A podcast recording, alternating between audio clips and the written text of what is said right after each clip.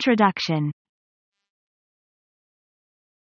Email marketing has the potential to be the single most powerful marketing tool in your arsenal. Don't take my word for it. If you check the blogs of any of the biggest, make money experts on the web, they will almost unanimously advise that email marketing should be front and center as part of your marketing and that it is more profitable than many other kinds combined. But the fact remains that a lot of people aren't going about their email marketing in the right way. Unfortunately, they have been misguided or they simply got the wrong end of the stick. As a result, they will spend an awful lot of time treading water and not making any progress. This is frustrating and it leads a lot of marketers to give up on this aspect of their marketing strategy. This report is here to change that for you. Herein, you will find 21 incredibly powerful hacks that can instantly increase your engagement, your deliverability, your conversions and more. Are you ready? Let's go. Warm up your list. To avoid getting a bad, sender reputation, it's very important to avoid letting emails bounce or get delivered with very poor open rates. A good way to protect yourself from this fate is to first, warm up your IP address and mailing list. That means sending some emails from your account to only your most engaged members, maybe even friends and family. This will get you off to a good start which could stand you in good stead if things take a turn later on. Keep your friends and relatives on there. For this same reason, you should keep friends and relatives on your mailing list. They will hopefully always open them, which can help just a little in keeping your sender rep positive. Send emails consistently. Don't go long periods without sending emails and likewise, don't go through phases of bombarding your audience. Let your recipients know what to expect and they'll be less likely to complain or get frustrated with you. Tease the next email. Once you have a consistent schedule, you can use this to your advantage by getting your recipients to eagerly await each new installment. Do this by teasing what's coming up and making it sound highly exciting. Use split testing. Split testing means that you are going to send out two very similar emails, perhaps with subtly different subject headings, and then see which performs best. This will teach you the best practices to adopt and thus help you to optimize your process. Use a landing page builder. Something like Leadpages or Thrive will help you to create more professional looking landing pages which will in turn help you to get more conversions. Calculate how much you can spend on PPC. Once you have a landing page, you can then use PPC, pay-per-click, advertising to direct traffic there. You now know how much you are paying maximum for each visitor. If you know what your conversion rate is and you can calculate the average number of purchases each subscriber makes, and how much profit comes from each one, you can choose the perfect budget for your ads and guarantee that you'll stay in profit. Almost. Offer a good incentive. A good incentive or magnet is something like a free ebook or a report. This can help to encourage people to part with their email address when they might otherwise have been on the fence and it will hopefully mean you buy some goodwill in the process. But not too good. While it's a good idea to offer an incentive, you don't want to make this something too amazing.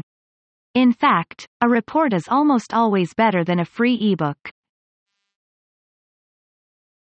There are several reasons for this. Firstly, if your incentive is too good then you will risk attracting people to your mailing list who are in fact not interested in whatever you're talking about.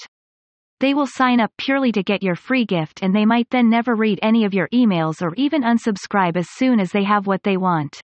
This skews your data and of course damages your sender reputation, so you want to avoid it. The other issue is that if you plan on selling an ebook later on, giving away a free ebook will seem to undermine the value of that product. If you are giving one away for free right now, then why would someone be willing to pay $100 for the next one? Especially seeing as they probably haven't read the freebie yet. Use storytelling. Storytelling is precisely what it sounds like, telling stories. In other words, when you write your next email, try to frame it as a story. Instead of dispassionately describing the merits of a certain technique or product, instead try talking about how it helped you and how it changed your life. Set the scene, describe the emotion and generally get your audience invested in the outcome. This is a far more engaging way to explain something and it's actually much more persuasive as well. Use the recipient's names. Your autoresponder contains a feature in it that allows you to include the recipient's names in their emails. This will automatically replace the name tag in every single message so that they say, Hi Joe, or Hi Dave, instead of just Hi. Now, I used to not be a fan of this technique. Everyone can see through this and it's clear that it's not personal and that just makes it seem emotionally manipulative. As it happens though, using this strategy has been shown to help you avoid ending up in the social or promotions inbox because it looks like natural and normal correspondence. That's good news, so use this strategy. Be brief. Whenever you send an email, you always need to make sure that it contains value of some sort. That means it should provide a tip, a lesson, instructions or perhaps just entertainment. Whatever the case, your audience needs to feel that it was worth their time reading that message. Better yet, you want to ensure that the amount of time they spend is short. If they can get maximum value for minimum time investment, then that will be a more efficient exchange for them and it will feel like even more value. They're essentially getting more for less. So, learn to write efficiently and get right to the point. Be respectful of your audience's time. Use a normal email structure. Earlier we mentioned that using the first name in your email could help you to stand out and to bypass the spam filter. Another trick you can use that will do the same thing, is to try and use a more conventional structure. In other words, instead of creating an elaborate newsletter template with headings and flashing lights, instead try writing a normal email as you would do to a friend. This will feel much more authentic and personal and it will also be more likely to bypass those various filters and make it to the inbox. Ask to be whitelisted. If you are still facing emails that end up in the spam folder, then one of the simplest and most effective solutions is just to ask your recipients to whitelist you. That means removing you from any spam lists and putting you in the primary inbox rather than the secondary ones. A great time to do this is in your welcome message for your double opt-in. Your audience will need to see this message in order to sign up and you can warn them that it might go into their spam folder. You can then take this same opportunity to warn them that all your future correspondence might end up there and that they should move you to the primary inbox if they want to be sure they don't miss future updates. Use a lightbox. Lightboxes are popovers that appear on top of the rest of your content in a window and cause the rest of the site to go black. Normally, they force the user to click OK or cancel to dismiss and in most cases, they are promoting a mailing list. While these can be a little frustrating for the user, studies show that they increase conversions by as much as 400% which makes them highly worthwhile. Use a sidebar widget. Remember that a lot of your visitors won't land on your website or blog through the homepage. If you have popular blog posts or pages within your site, then you need a sidebar widget that will contain your opt-in form. This way, people will be able to sign up wherever they land on your site and you'll drive many more conversions as a result. Mention your mailing list in your text. Another way you can get people to sign up from your blog is simply to mention your email list in your blog posts. Again, if you have a post or two that is very popular, you can simply add a little section toward the end saying that you have much more content like this that you'd like to share and that you'd love it if people could sign up.